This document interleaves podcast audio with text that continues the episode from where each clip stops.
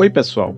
Eu sou Adolfo Neto, professor da UTFPR Curitiba, e neste podcast eu entrevisto pessoas da computação.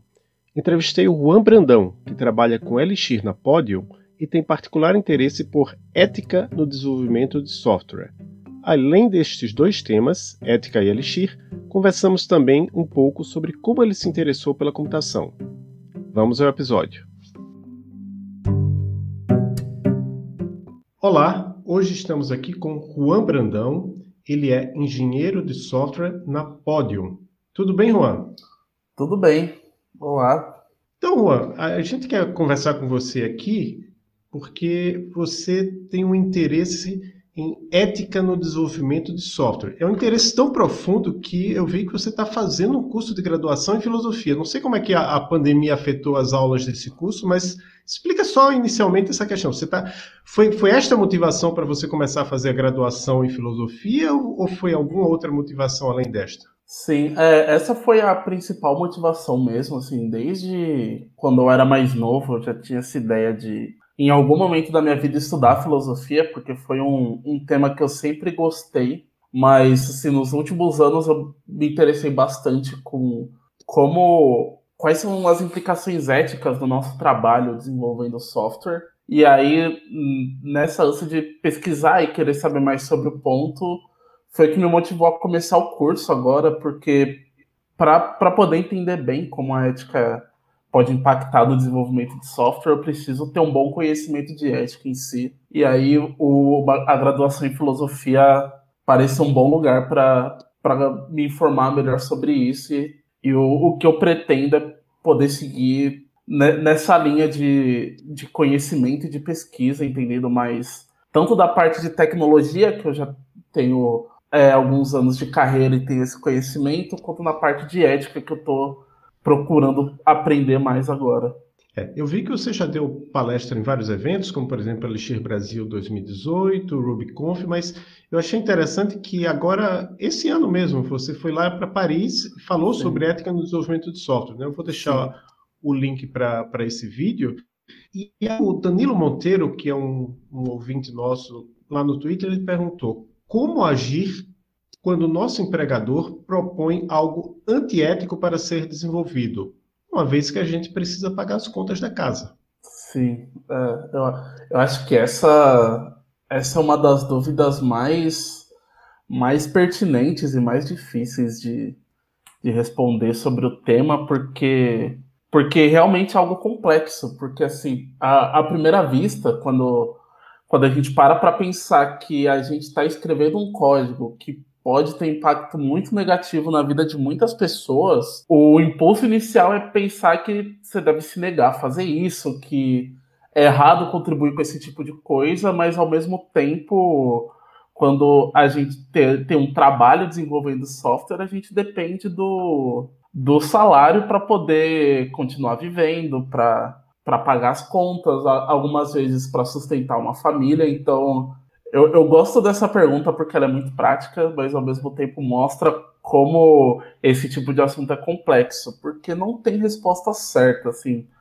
Varia muito de caso a caso e, assim, qualquer resposta que eu desse aqui, você, você só levaria em conta o contexto que eu tenho, o contexto que eu vivo, e o contexto é muito importante. Então, assim, uma pessoa no, no começo de carreira que demorou muito para ter alguma oportunidade na área e, e se depara com, com esse ponto, tá vivendo um contexto muito diferente do que uma pessoa que já tem uma carreira estabelecida e tem outras opções de, de emprego caso precise se confrontar algum chefe para não implementar algum software que a pessoa julgue que vai ser prejudicial. Então, assim, eu acho que é, isso vai muito do, do caso, assim, só você que tá lá, que passa por esse caso, sabe qual seria o impacto de você possivelmente perder esse emprego, se tem outras pessoas que dependem desse seu emprego para compor uma renda familiar, se você teria opções de ou de poder ter algum dinheiro guardado para passar um tempo até conseguir outro emprego, ou se teria mais opções de outros empregos para conseguir, etc. Então, assim, é, é uma pergunta muito difícil e é uma resposta também que não é uma resposta definitiva, mas eu acho que o importante é pensar que assim é, entra muita coisa em jogo e quando a gente está falando de, de ética são todos esses fatores que a gente tem que levar em consideração quando está discutindo se alguma coisa deve ou não ser feita. É, recentemente teve um caso do, de um aplicativo que a Elaine Naomi, que era lá da plataforma Tech, agora ela está em outra empresa, ela perguntou o seguinte: o que é que você achou dessa recente discussão sobre o Face App? Sim, é, eu achei bem, bem interessante, até porque assim, nos últimos, acho que nos últimos dois anos, é uma discussão que vem em volta, né, que está surgindo várias vezes de, sobre como esses aplicativos que, que esses aplicativos assim, que são até meio divertidos, meio que pode parecer só uma diversão simples, eles, eles são ferramentas que possibilitam empresas e até mesmo outro tipo de organização coletar dados sobre uma parcela muito grande da população e tratar esses dados de várias maneiras, assim, que é difícil de prever. Então, assim, essa polêmica agora do, do FaceApp sobre como o uso de, desse, desse tipo de aplicativo por várias pessoas é, é usado para coletar dados, para vender dados, para servir anúncios para fazer treinamento de redes para reconhecimento facial. Então, assim, tem muita coisa que está por baixo da superfície, assim, mesmo que na superfície pareça só alguma coisa inocente e divertida, ele ainda pode ser assim uma coisa divertida, mas ele tem muita coisa por baixo aí. E existem assim, existe um histórico desse tipo de dado ser utilizado para fins diversos que, e que são difíceis de prever, tanto para gerar anúncio, que é uma coisa muito comum que se vê hoje, de, de vários sites coletarem dados para te servir anúncios personalizados, até mesmo para influenciar eleições, que o caso que ficou bem famoso da Cambridge Analytica, que teve um papel bem grande na eleição de 2016 para presidente dos Estados Unidos em que usou vários dados coletados por várias ferramentas, muitas delas aplicativos que se conectavam com o Facebook, para coletar dado demográfico e servir anúncio político muito direcionado e assim existe uma grande discussão até julgamento sobre isso, mas isso teve um papel muito importante na eleição do Donald Trump em 2016 e em outras eleições pelo mundo. Então assim o impacto disso pode ser não só é, econômico é, gera, em, assim, em relação a empresas, mas também político, porque é, já, já tem experiência de que isso pode mudar o, o rumo de uma eleição e até os rumos da política mundial durante vários anos. É, e o que é interessante é que, assim, tem casos que são claros, né? Por exemplo, eu lembro que quando eu estava na graduação, muitos anos atrás, uh, o pessoal falava, ah, tem empresa que contrata você para dizer assim, ó, faça um sistema real e faça o paralelo do Caixa 2. Né? Que foi o que aconteceu Sim. no escândalo da Odebrecht, eles tinham um sistema de propina, Sim. por sinal.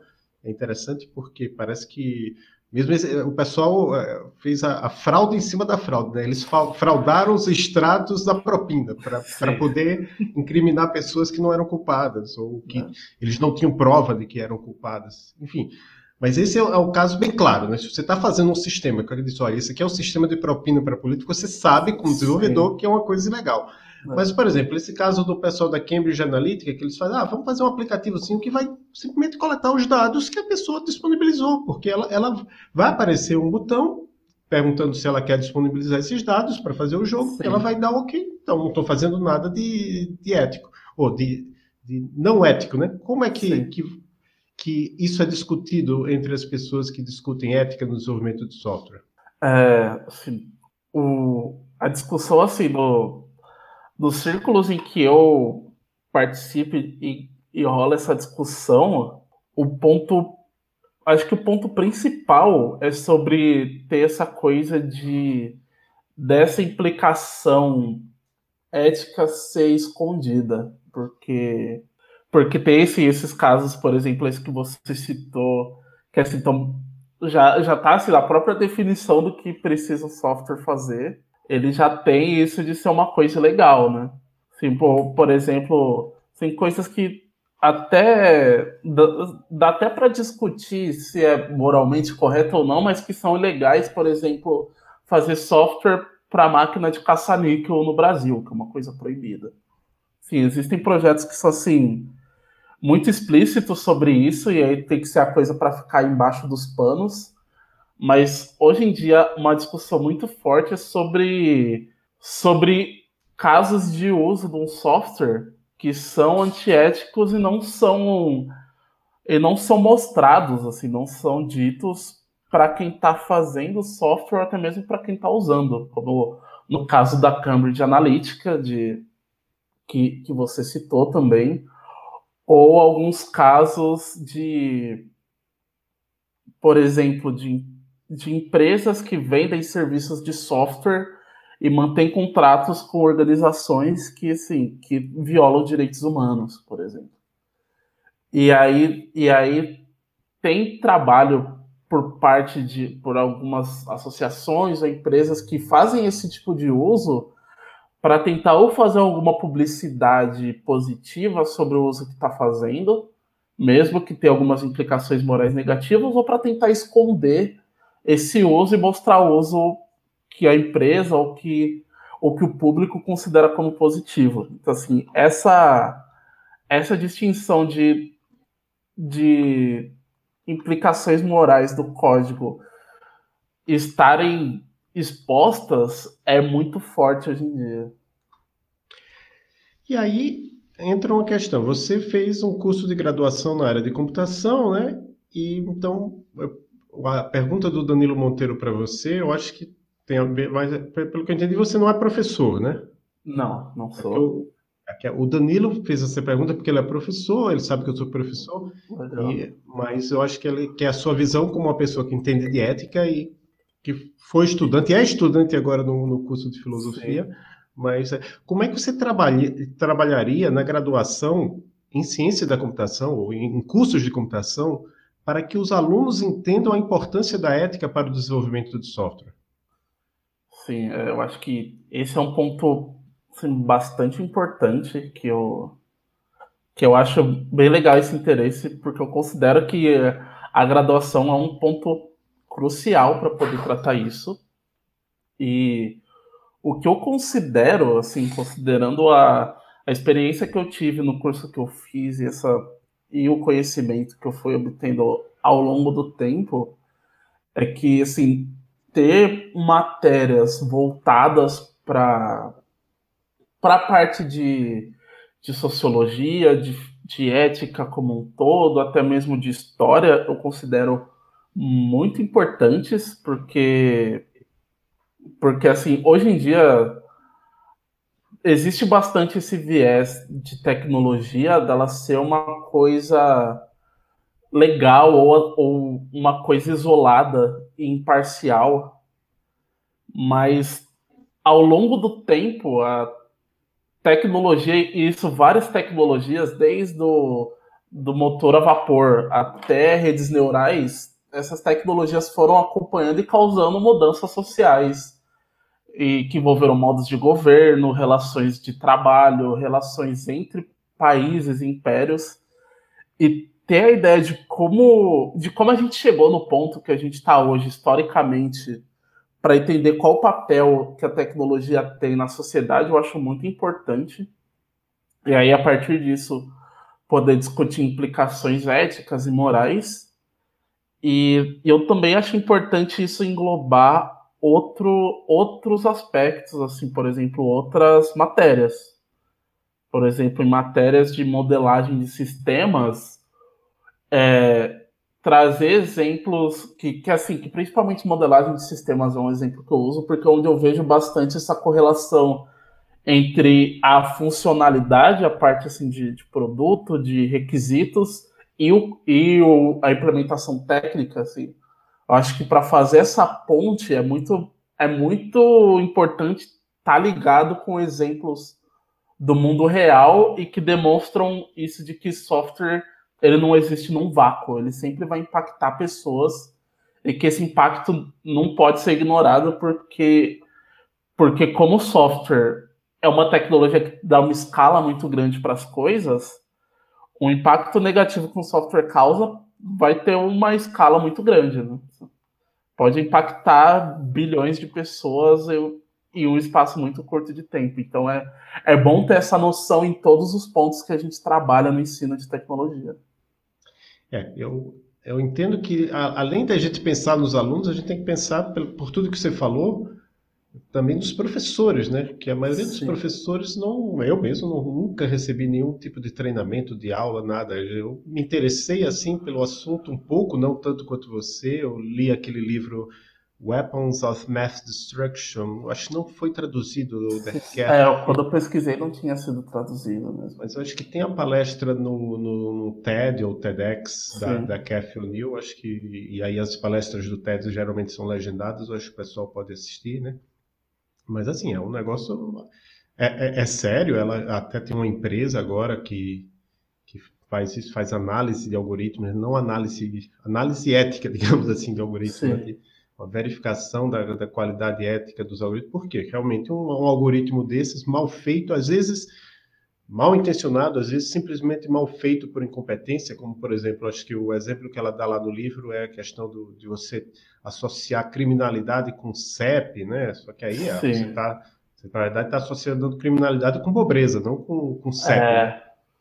Então isso acaba, acaba, acabava penalizando mais certos grupos de pessoas. E aí eu quero emendar com a pergunta da Jéssica Vilela, que ela perguntou como evitar ou lidar com bias, né, com viés em algoritmos de inteligência artificial, também conhecidos como algoritmos discriminatórios. Sim, é, esse eu acho que é um ponto assim, bastante importante também, e está bem em voga hoje, até, que esse, é, até porque assim, é, pegando um gancho do que eu comentei do, do impacto do software, esse tipo de, de, de software, de algoritmo, tem, tem assim, impactos muito grandes na sociedade de hoje em dia, principalmente por empresas e governos que usam para para fazer prisões preventivas, para fazer julgamentos, para liberar crédito, que em alguns lugares pode abrir ou fechar muitas portas na, na vida é, das pessoas que são afetadas. Então, assim, o, o viés nos algoritmos é, é muito. É um ponto muito importante.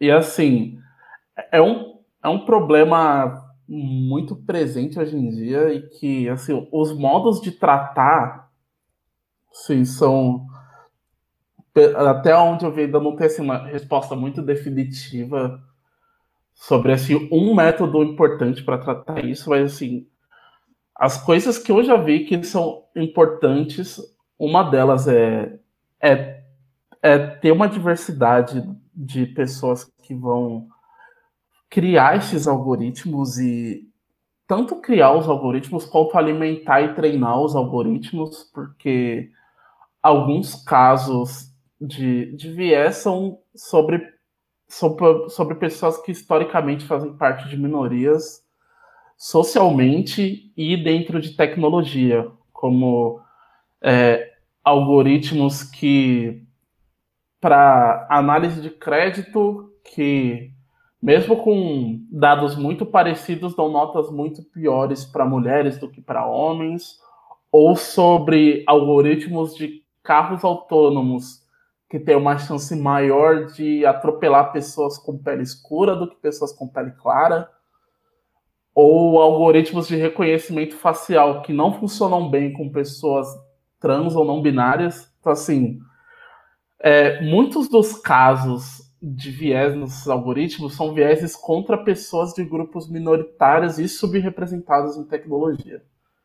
Então rola muito tipo de problema em que, assim, se pessoas desses grupos tivessem nos times que desenvolvem esses algoritmos, aumentaria bastante a chance desse tipo de problema ser, ser resolvido ou ser mitigado, ou até mesmo ser visto como uma inviabilidade do, do, da solução antes dela ser lançada.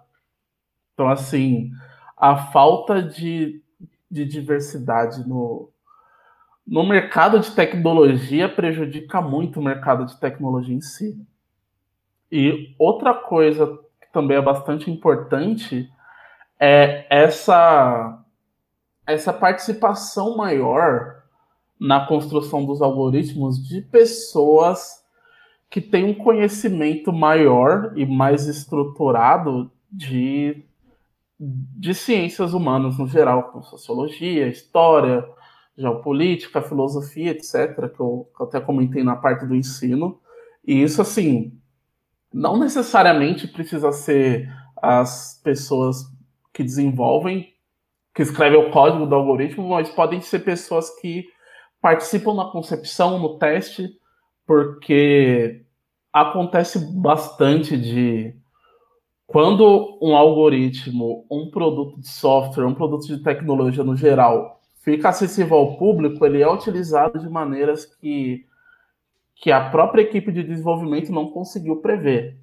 E essas maneiras têm a ver com o contexto social que a gente vive, com, o, com as estruturas de poder que existem na sociedade onde a gente vive, e ter pessoas que entendem disso dentro da equipe que faz o, o algoritmo vão ajudar a, as equipes a, a, ter uma maior previsibilidade e entender melhor porque esse tipo de coisa acontece. Maravilha. Então, agora eu vou entrar numa outra fase da nossa entrevista. Eu vou perguntar para você, é, é uma curiosidade que eu sempre tenho aqui em relação às pessoas, é como é que você se interessou pela área de computação? O que foi que aconteceu lá no ensino médio, ou talvez até antes, que você disse, ah, vou fazer um curso de graduação na área de computação? Sim. É... Meu interesse surgiu, foi lá no, no ensino médio mesmo, faz uns. Faz uns 10 anos, sei lá, porque eu tava no ensino médio. E aí começou naquela, naquela fase de de estar no ensino médio e, e não saber o que quer fazer para a vida, não saber que tipo de carreira eu queria seguir, que curso eu ia querer fazer na faculdade. E aí eu comecei a pesquisar, assim, focando nas coisas que eu mais gostava na época, que eu gostava muito de matemática, de, de física, gostava muito dessas matérias exatas e, e, e tinha, assim, gostava não tanto, mas tinha um interesse também por coisas como é, é, redação e filosofia, assim, era, eram os tipos de coisas que eu gostava. E aí eu fui pesquisando, eu não achei nada que me interessou muito, principalmente assim, parte de, de indústria, parte de, de, de, por exemplo, engenharia química, foi um dos cursos que eu pesquisei, mas assim, não teve nenhum que me atraiu muito. E aí é, eu vendo pessoas que trabalham em tecnologia, e a pessoa que mais me influenciou nisso foi meu irmão, que que trabalha com tecnologia também, que ele é, ele, ele é bem mais velho que eu e ele está na área de tecnologia há bastante tempo, ele está mais de 15 anos na área. E aí, vendo o que ele faz, eu, eu me interessei, eu achei. Assim, eu tive esse interesse inicial de querer saber melhor como funciona a área, como que é o dia a dia de trabalho. E aí eu fui conversando com ele para entender melhor. E aí ele até foi bem direto comigo de falar tudo que ele considerava de ponto negativo, de, de, de ter bastante essa visão de assim, você quer escolher isso, escolha, mas eu quero deixar ciente de todos os problemas da área para você ter certeza que quer entrar e não ir só na empolgação porque é uma coisa que eu faço. E isso foi muito legal. Foi, foi uma conversa bem franca e ele foi quem mais me, me guiou para escolher a carreira, e até no começo de carreira e até hoje. Ele tem bastante esse papel. E aí foi onde eu decidi que eu queria, queria conhecer mais, queria fazer um curso superior na área. E aí foi até também de onde eu consegui os primeiros, assim, o primeiro contato, assim, depois de eu decidir, meu irmão assim, me, me deu assim, um livro de programação básica, livro de sistemas, assim, as coisas mais iniciais, e meio que apontou o caminho para eu ir seguindo, e daí que eu fui que eu, que eu comecei na área entrei. Então, se foi. Meu irmão foi quem mais me influenciou nisso depois do interesse inicial para para mostrar e já dar uma, uma ideia melhor de como que é trabalhar com tecnologia. Legal, de certa forma você teve sorte, porque você já teve o auxílio de uma pessoa que tinha alguma coisa, ah, já sabia dizer para você exatamente Sim. como era a área, né? E aí, como é que é seu dia a dia hoje? Você está como engenheiro de software na Podium. Eu lembro que na época lá do Elixir Brasil 2019, o pessoal da Podium falou: ah, nós vamos ter um escritório em São Paulo. Então, eu imagino que você estivesse trabalhando nesse escritório antes da pandemia e agora está trabalhando em casa, ou já você já começou a trabalhar para eles de casa mesmo? Sim, é, foi, foi isso que, que aconteceu de estar tá trabalhando no escritório deles, né? Que, que foi uma coisa que, que rolou assim no, no último um ano, mais ou menos, da, da Podium, que, que é uma empresa dos Estados Unidos que decidiu abrir um escritório no Brasil. Então, mais ou menos um ano atrás, que foi da aconteceu a, a Elixir Brasil 2019, eles estavam, assim, já estavam começando, né, fazendo os trabalhos iniciais para montar escritório aqui. Eu comecei na empresa em setembro do ano passado e já trabalhando no escritório deles aqui em São Paulo e aí fiquei trabalhando no escritório até começar a pandemia e agora tô tô de home office enquanto uhum. isso. E como é que é trabalhar de, de home office como desenvolvedor de software? Você você basicamente fica produzindo código, ou você também tem reuniões virtuais, como essa que a gente está tendo aqui, ou tem outras formas de comunicação? É, assim, é, acho que é, é, bem misto, assim, a gente tem algumas reuniões virtuais por, por teleconferência mesmo, de, de entrar o time todo ou parte do time para para discutir alguma coisa é bastante assim, de da estrutura de reuniões que a gente tinha no escritório, como ah, ter uma reunião diária para ter aquela de todo mundo saber o que está acontecendo, retrospectiva, reunião de planejamento, etc. E, e no restante do tempo, boa parte eu fico produzindo código ou, ou documentação, é, esse tipo de coisa assim, na, na minha máquina sozinho mesmo. E, e acontece bastante de ter uma colaboração mais assíncrona, assim, ah, ou, ou por mensagem, assim, eu discutir algumas coisas por mensagem, ou via texto, ou revisão de código, de ah, mandar o código para ser revisado, aí a pessoa vai ver e vai responder e não. E, e ter essa colaboração sem precisar estar todo mundo assim, dentro da mesma sala virtual, falando, falando e usando o webcam. Legal. E você, você sempre gostou de programar na época da, da graduação? Eu imagino que você goste porque você trabalha com isso, mas se você gosta de programar, você sempre gostou na, na graduação? Você já sabia programar antes de, de entrar na faculdade? Uh, eu sempre gostei, assim, desde que eu comecei. Eu, eu aprendi a programar, assim, mais de assim, fazer meu, minha primeira linha de código e dando os primeiros passos um ano antes de entrar na faculdade, quando eu estava terminando o ensino médio. E aí, dentro da faculdade, eu comecei a ver, ver mais, mais coisas de programação de fato, ter mais matérias, estudar lógica, paradigmas de programação, esse tipo de coisa. E foi uma coisa que, que eu achei bem legal na faculdade, eu gostava bastante.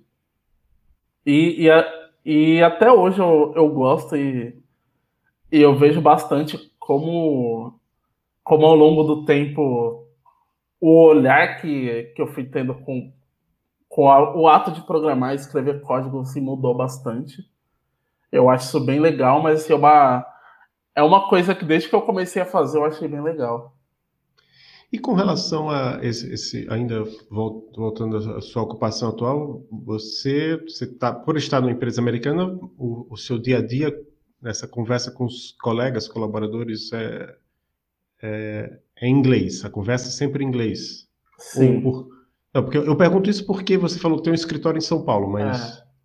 Assim, a, na grande maioria do tempo é inglês, porque assim, o, os, o time onde eu trabalho, ele é do escritório aqui do Brasil, então os membros, as pessoas do time, todo mundo é, é aqui do Brasil, mas a gente colabora bastante com o pessoal lá dos Estados Unidos e também com pessoal que veio para cá para para ajudar a montar o time, a gerenciar. Então, assim, de vez em quando, em alguma reunião ou outra, acontece da gente estar tá na reunião e, só, e não ter ninguém de fora.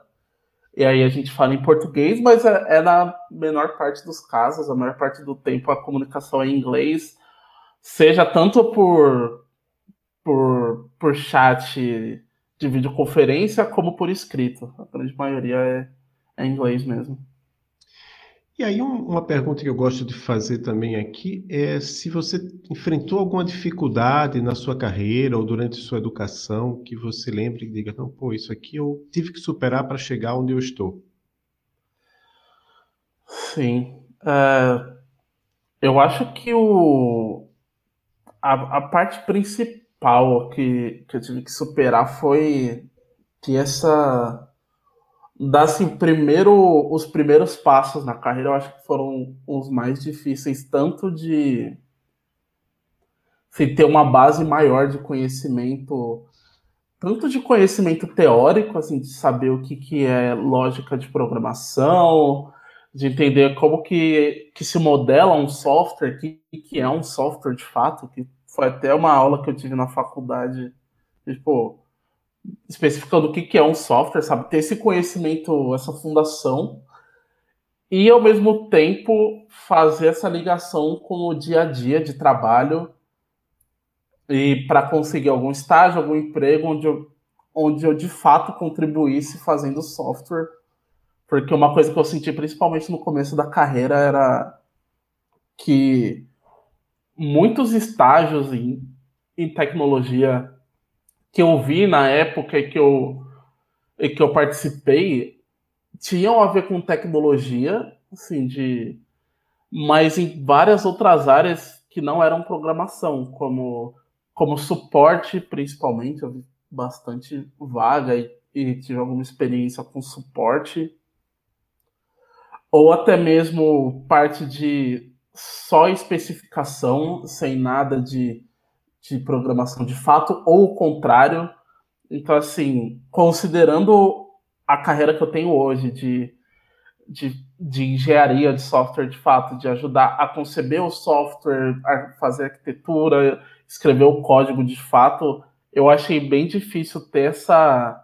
chegar num ponto onde eu conseguiria contribuir no nível iniciante é, nesse tipo de vaga que exige esses vários tipos de conhecimento, ao mesmo tempo procurando uma vaga onde eu conseguisse preencher os requisitos e entrar com o conhecimento que eu tinha. Acho que assim, essa foi uma parte que eu achei bem complicada, mas que eu consegui que eu consegui superar e, e foi, foi uma coisa que eu acho que, que foi bastante de, de, de, de ir acumulando conhecimento ao longo do tempo. Sabe? É, isso que você falando me lembrou assim, eu, eu, sou host de um outro podcast, o Emílias Podcast, Mulheres na Computação, uhum. e tem outros podcasts também de, de mulheres na computação, o Somos Cíntia, eu acho que pode programar, e lá as mulheres sempre falam assim, olha, o, o homem quando ele vê um, a listagem de coisas que são exigidas para o emprego, se ele tiver 20% ele se submete, né, ele se candidata, né, a mulher não, né, e mas é, isso é, elas sugerem em geral não. Tente mesmo assim né? Que, mas é, é, é, fato que eu estou falando isso mais para deixar claro assim parece que o pessoal de, de empresa né geralmente eles, eles, são bem extensivos na listagem de coisas que eles esperam de um candidato é. sendo que é muito difícil encontrar alguém com todas aquelas habilidades né? Sim. E, e, e também você só você só vai descobrir que que as vagas funcionam desse jeito quando você já tem alguma experiência na área. Se você está chegando agora e você vê aquelas vagas com pedindo para você saber 15 tecnologias diferentes para um cargo júnior, você imagina que a, que a área realmente é desse jeito e que você realmente precisa saber aquilo todo para começar. E aí eu tenho uma pergunta de alguém que não se identifica, mas tudo bem aqui, né? É um perfil chamado Walk Away, arroba T-Sisters of Mercy. A pessoa diz que é de São Paulo, que diz que é Computer Science Student, né? Um estudante de computação. Então, eu achei interessante porque aí eu vou entrar na, na questão do, do, Elixir, ou Elixir, né? Você, como Sim. fala mais com os americanos, você fala mais Elixir, né? É. Lá no Elixir Brasil, o. Qual é o nome dele? Luciano Ramalho, ele falou: olha, se você está no Brasil, fala. Se você está falando com estrangeiros, Sim. fala Elixir. né? Então, por isso que eu, eu me acostumei agora a falar Elixir quando eu falo em português. Mas ok, então o Elixir é uma linguagem de programação criada pelo brasileiro José Valim, que até bem pouco tempo era um dos sócios da plataforma Tech. Foi uma empresa com quatro ou cinco sócios, não, não lembro agora, mas foi comprada agora pelo Nubank. O José Valim está lá no, no Dashbit, mas enfim, está todo mundo por aí, né? E, e, e, a linguagem existe, tem muitos usuários no mundo todo, e a Podium, Sim. onde você está, é um exemplo de uma empresa que usa o Elixir em produção, certo? Sim. Mas essa pergunta aqui do Walkaway é mais básica. A primeira pergunta dele, eu acho que dá para responder bem rapidamente. O Elixir é compilado? Sim. Né, o Elixir é compilado. Dá para você chegar lá no, no IEX, né, no Elixir Interativo, você, você é. escreve, mas é, eu não sei se o IEX ele compila antes de executar. Eu acho que sim, né? É, eu, eu não lembro, sim, exatamente, mas o, o, o Mix, que é uma ferramenta assim para quando você está dentro de um projeto, quando você usa ela para fazer tarefas no projeto, ela compila o projeto por padrão. E o EX é uma das tarefas que dá para fazer desse jeito. Então, por exemplo, se você quer rodar um console dentro de um projeto, por padrão, isso vai compilar o, o projeto inteiro para você poder rodar o, o REPL lá dentro. E aí a outra pergunta que, que é bem, bem básica também é a, a seguinte. Eu, eu, eu, falo básica assim, que não, não precisa de, você não precisa ter conhecimentos avançados de Elixir para entender o, o que ele está dizendo. Ele está perguntando assim: o Elixir ele concorre com Java ou C Sharp? E que tipos de aplicações se pode fazer com ele? Eu acho que essas duas perguntas estão meio que ligadas. Sim. É... Assim, na, na minha visão, ele concorre com essas linguagens e, e para mim o motivo disso tem a ver com a resposta da próxima pergunta, que é para que qual, qual tipo de aplicação é bom de fazer com o Elixir. E o Elixir, sim, na experiência que eu tenho, ele é bastante bom para fazer back-end de aplicações web. É, pelo jeito que a linguagem funciona e pela arquitetura do, pela arquitetura da linguagem em si e do ambiente no qual ele é executado, que é, que é a, a máquina virtual do Erlang, é, por várias características desse ecossistema, faz ele ser uma linguagem que é bastante útil para fazer back-end de aplicações web. E é o tipo de aplicação que também é bom de fazer com Java ou com C Sharp. Então, por causa disso, eu considero que é uma linguagem que concorre, mas assim, dá para ter ambientes, principalmente arquiteturas com, com vários serviços, onde pode ter é, assim, as duas, é, várias linguagens, assim, dá para ter um serviço que é em Elixir, outro que é em Java, outro que é em C Sharp, ou dá para ter um back-end web em Elixir, servindo um aplicativo Android feito em Java ou em Swift, ou um aplicativo iOS feito em Swift, etc. Então, assim, concorre, sim, principalmente para essa parte de back-end, mas dá para ter cenários onde faz sentido usar Elixir junto com outras linguagens. É, uma pergunta meio provocação. Ok, se, se, o Elixir roda. Essa pergunta é minha mesmo, sabe? Se o Elixir roda na máquina virtual de Erlang, por que não programar tudo em Erlang? Tem várias empresas que trabalham com Erlang. O Sim. WhatsApp foi feito com Erlang. Por que é. Elixir? Então, é, eu acho essa pergunta bem legal e que até porque foi um do é, ela ajuda a entender como que o Elixir foi criado em si, porque a, a estrutura do Erlang é bem robusta, assim, e ela é muito boa para servir sistemas concorrentes, por exemplo, mas é uma linguagem que ela é, é bem antiga, assim, para os padrões que a gente tem na indústria de hoje em dia. Ela é uma linguagem antiga, já tem algumas décadas de existências e tem algumas, algumas ferramentas e, e algumas coisas dela, tanto de, de simplicidade para escrever o código, até como funcionalidades como, como metaprogramação, assim, que, que em alguns contextos é bem útil hoje em dia, que não estão presentes no Erlang. Então, o Elixir ele foi uma maneira de poder aproveitar toda essa estrutura robusta é, do Erlang que já, e que já existe há várias décadas e que, e que já tem gente usando há muito tempo e que a gente sabe que funciona bem para esses casos de uso, trazendo algumas coisas novas a mais que, que facilitam usar ela no ambiente que a gente tem de desenvolvimento de software hoje em dia. E eu gosto de fazer o paralelo com de Elixir com linguagens que rodam na JVM, como Clojure e Kotlin, por exemplo, que são linguagens que usam do mesmo da mesma estrutura que o Java, mas que são outras linguagens por motivos de poder fazer coisas a mais que ou são difíceis ou são impossíveis de fazer com Java. Exato. Se bem que eu acho, por exemplo, no, no caso de Clojure, o Clojure ele, ele tem um. A, o match, digamos assim, dele com Java é pior do que de Elixir com Erlang, né? Que são mais Sim. parecidas, né? É. Assim como Kotlin e Java também são mais parecidas. E aí você está trabalhando numa empresa que, como eu disse, ela é conhecida por ser um, uma das empresas de um tamanho razoável, né? Eu não, realmente não sei eu me lembro de ter visto um tempo atrás lá naquele site Crunchbase o quanto de dinheiro a Podium já tinha recebido de investidores e quantos funcionários, mas realmente não sei de cabeça. Mas ela tem um tamanho razoável, não é um, uma Sim. startup com, com 10 funcionários. Ela é. tem uma sede grande lá no, acho que é Utah, se não me engano, Isso. o estado, é Lehigh, Utah. É. O que é que a Podium faz? O, o, como é que ela como é que ela ganha e se, se a é a principal linguagem no desenvolvimento de, dessa solução que ela fornece? Sim. É...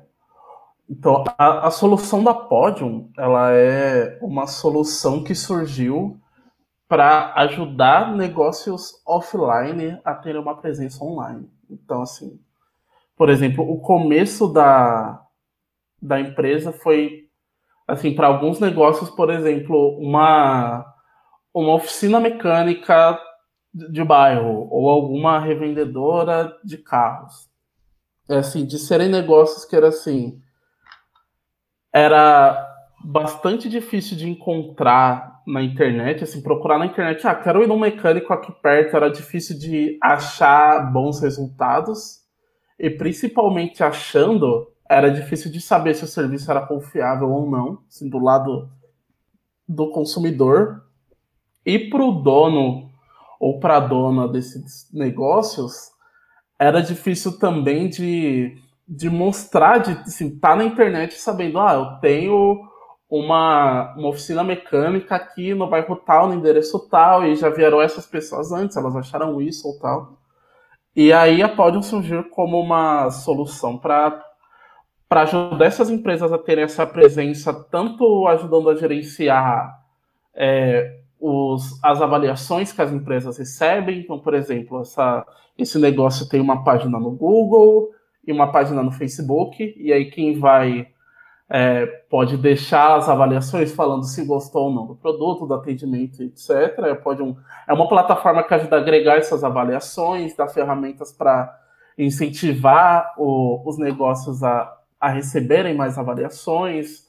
Tem ferramentas também para fazer a parte de comunicação, tanto do, da equipe interna quanto comunicação do negócio com os clientes. É, e boa parte disso é feita via SMS, que, que é uma coisa que, que é bem fraca aqui no Brasil, mas no, no mercado dos Estados Unidos é muito grande. Inclusive, quando, quando eu vi isso, até me surpreendi, que eu lembro que foi uma das coisas que eu, que eu estranhei à primeira vista, por, por ser algo que já, já não é tão grande aqui no Brasil. E assim, e tem assim, bastante coisa em volta disso, mas o, o negócio principal é esse. E, e Elixir ele surgiu como, como uma ferramenta para ajudar principalmente a crescer a, a entrega de, de soluções por, que isso veio, isso veio junto é, a uma mudança arquitetural de extrair é, serviços diferentes, em, de fato, serviços e funcionalidades em serviços isolados para fazer uma arquitetura mais voltada para microserviços e também para aguentar mais tráfego ao mesmo tempo. Então, é, essa adoção seguiu meio que para esse caminho. E, assim, uma coisa que, que eu achei legal que, que assim, funciona bastante e, e, e é uma coisa que eu achei legal de, estar lá, que é uma empresa com uma, um time de engenharia bem grande, assim, tem, tem mais de 100 pessoas só no setor de engenharia e Elixir é a linguagem principal assim de, de serviços de back-end, né?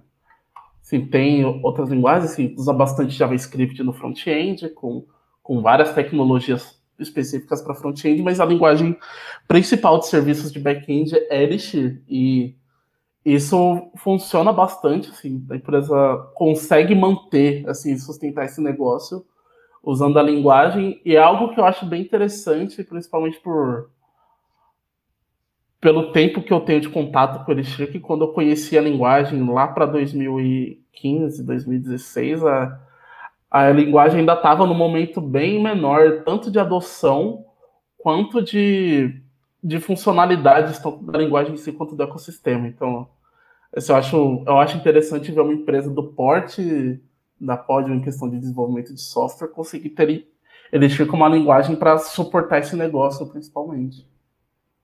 Muito bom. E aí eu vou fazer uma pergunta agora que lembra um pouco aquela questão lá do, do, do, seu irmão, né? Que quando você foi falar, conversar com seu irmão, então agora você é o, é o seu irmão. O que é que você diria para quem esteja pensando em seguir carreira na computação?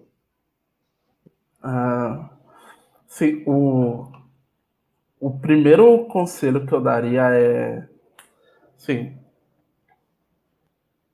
é, dê muita importância para os estudos assim fundamentais e, e, e, eu digo fundamental aqui mais um exemplo assim do, do que é a base para construir um conhecimento mais mais específico tá assim dê bastante importância para estudar é, matemática assim do tipo de, de nas vertentes da matemática que a gente usa geralmente em desenvolvimento de software, que tem em várias grades de curso superior, como matemática discreta, teoria de grafos, cálculo, etc., porque, assim, é uma coisa que é um conhecimento difícil no começo, mas que faz muita diferença ao longo da carreira, tanto isso quanto, quanto lógica, modelagem de software, é, descoberta de requisitos, esse tipo de conhecimento é muito importante e ajuda.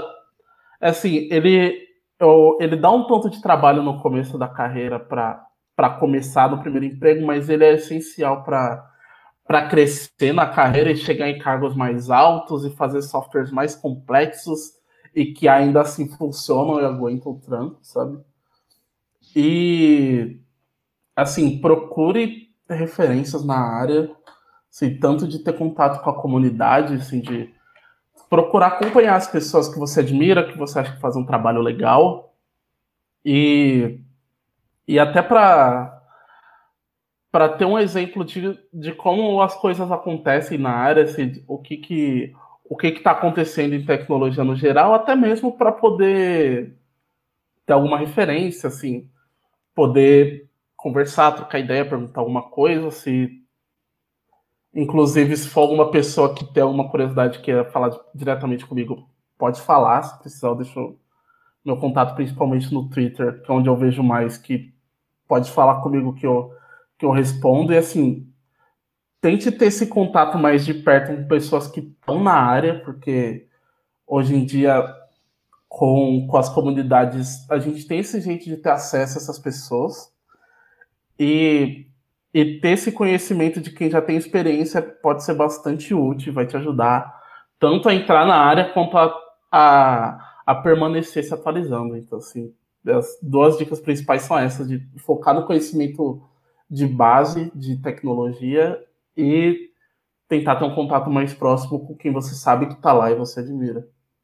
É, uma coisa que eu, que eu observo também né, nessa, nessa área, principalmente o pessoal do desenvolvimento de software, mas outras áreas também, é, o pessoal gosta muito de compartilhar conhecimento, né? Eventos, Sim. meetups, é, canais no YouTube. Acabei de ver um, um vídeo sobre o, é um cara, eu acho que é o, o canal é Linux Tips, né? Aí ele, ele, fez um vídeo no canal dele, que já tem mais de 48 mil inscritos, para indicar outros canais, né? Então, Sim, é uma coisa assim, bem, bem, altruísta, né? Bem, é. bem, legal. Inclusive com a, com a, pessoa que eu entrevistei lá no, no Emílias Podcast, a Punk do DevOps, né? E aí eu queria aproveitar isso, fazendo a mesma coisa que ele fez, só que agora eu vou pedir para você indicar só que aí, claro, agora, é, na verdade, essa indicação é aberta. Então, pode ser um livro, filme, série, podcast, qualquer coisa. Não precisa ser ligado, ser, ser da área da computação, qualquer coisa que você queira indicar para os nossos ouvintes. Tá. É... Sim, um... Começando assim por assim, perfis que eu acho bem legal de, de seguir. Um deles é o do Perifa Code, que, que faz um, um trabalho bem legal de, de inclusão na tecnologia e não só de trazer pessoas novas para a tecnologia, como de compartilhar conteúdo, que, que eu acho bem legal o trabalho que eles fazem. É... Outro, outro recurso que eu acho bem legal é de assim, livros técnicos de, de assim, essenciais de, de coisas que, que são comuns de desenvolvimento de software. Um, por exemplo, é o que é. Ele é conhecido mais popularmente como livro da Gang of Four, que eram assim, quatro pessoas de, de desenvolvimento e arquitetura de software que eles fizeram um livro sobre design patterns, que aqui no Brasil muda bastante a, a tradução, mas o mais comum é, é, é padrões de projeto. Então, assim, tem o, o título em inglês é Design Patterns Elements of Reusable Object-Oriented Software, que é um livro que assim, é um livro de 94, assim, tem a minha idade. E assim, ele tem vários termos de que são mais que é mais fácil de associar com linguagens mais antigas e ele fala especificamente sobre software orientado a objetos, mas eu acho muito legal a visão que dá de, de ferramentas, tanto ferramentas assim de não ferramentas de código de fato, mas ferramentas de organização de código e de lógica que são muito úteis para diversos casos. Então, assim, é um livro que que eu li faz, faz um certo tempo, faz alguns anos que eu li que, e que mudou muito o jeito que eu olho para software. E outro livro também que, que é até o livro que você citou antes é o livro de o Weapons of Math Destruction da Cathy O'Neill, que, que fala bastante sobre esse ponto de viés em tecnologia. E ele, infelizmente, ainda não tem tradução em português, mas sim, se você souber inglês e tiver acesso ao livro, é bastante. É, é uma leitura muito boa e que, e que traz bastante contexto sobre esse tema. E se você não souber inglês, também você pode ver as palestras delas no, no TED, que tem legendas. E outro livro também, puxando um pouco para a parte de filosofia que quem tiver interesse, foi um livro que eu achei bem legal e que um dos motivos que eu gostei foi que ele, ele traz uma visão assim mais geral de, de filosofia, superficial, mas ainda assim com bastante conteúdo, que se chama Filosofia o Básico, ou Philosophy the Basics, que é do Nigel Warburton, que ele traz uma visão assim de filosofia que não não exige que você saiba nada de filosofia, tanto que eu li ele faz uns três anos, onde eu, eu sabia menos ainda do que eu sei hoje em dia, que foi bem legal. E acho que de livro é isso, de perfis, assim, eu acho que tem vários perfis que, que dá para seguir, e assim, o, além do Perifacode, outro que eu, que eu indico também é o próprio perfil do Luciano Ramalho, que é um. que ele. Assim, ele é uma referência muito grande de tecnologia no Brasil. E ele, ele compartilha bastante também, é, também bastante conteúdo legal. E eu acho que é isso de tá, coisas tá. no geral. E também se você quiser, tiver alguma coisa mais mais conteúdo para relaxar que não tem a ver com tecnologia, eu recomendo Avatar, o Avatar A Lenda de Aang, que é um desenho que passou da Nickelodeon, que tá no Netflix e que é o, o meu desenho favorito, que é que é o, uma coisa que eu tô sempre reassistindo porque eu gosto bastante. Ah, legal. É, sobre design patterns, saiu recentemente um episódio do hipsters.tech sobre é, sobre o Perifacode. A gente vai entrevistar a Carla Vieira lá no Emílias Podcast. Que legal. Em breve. É, e sobre filosofia, eu não sei se você conhece uma série chamada. Porque lá na sua palestra você falou do Trolley Problem, né? Sim. Você já assistiu a série The Good Place? Já. Eles têm uns episódios, eu acho pelo menos um episódio que falam bastante do é, Trolley sim. Problem, né? É, bem lembrado. Eu assisti Good Place, assim, é, é bem legal e, e fala bastante sobre filosofia no geral. Um dos personagens principais é um filósofo. e, e realmente fica essa indicação também. Bem legal. Legal. Então é isso. Você já falou que arroba Juan Brandão, né? No, Juan, arroba Juan Brandão no Twitter. Isso. Lá tem um link para o seu site, que tem bastante informação, tem link para os seus vídeos, slides das palestras. Isso. É, tem mais algum site que as pessoas possam saber mais sobre você? Hum, não, é, o principal é, é isso mesmo lá no, no meu perfil do Twitter, que é onde eu tô mais ativo, e lá tem o link para o meu site, que é onde tem essas informações, é por lá mesmo. Existe alguma coisa que você gostaria de falar, que a gente não tenha falado, que você quer agradecer alguém? Ah, eu quero primeiro agradecer o convite. Fiquei bem feliz de poder participar. E também, assim, isso legal de comentar de para quem está ouvindo e é da área, assim, para olhar com carinho essa questão da, da ética na tecnologia, porque ela está muito em voga e, assim, nos últimos anos, e é uma coisa que também tem bastante a ver com o momento que a gente está vivendo de pandemia. Então, assim, olhem para esse assunto com, com atenção, porque é algo que está ficando cada vez mais importante para a gente que está construindo a tecnologia no mundo. Verdade. Então, muito obrigado, Juan. Foi um prazer conversar com você e tchau. Sim, obrigado. Foi um prazer também. Tchau, tchau. tchau.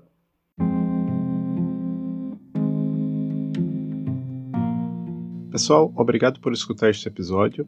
Eu também faço parte de dois outros podcasts, o Emílias Podcast, Mulheres na Computação, e o Fronteiras da Engenharia de Software. Sigam-me em AdolfoNT, tanto no Twitter como no Instagram. Um abraço.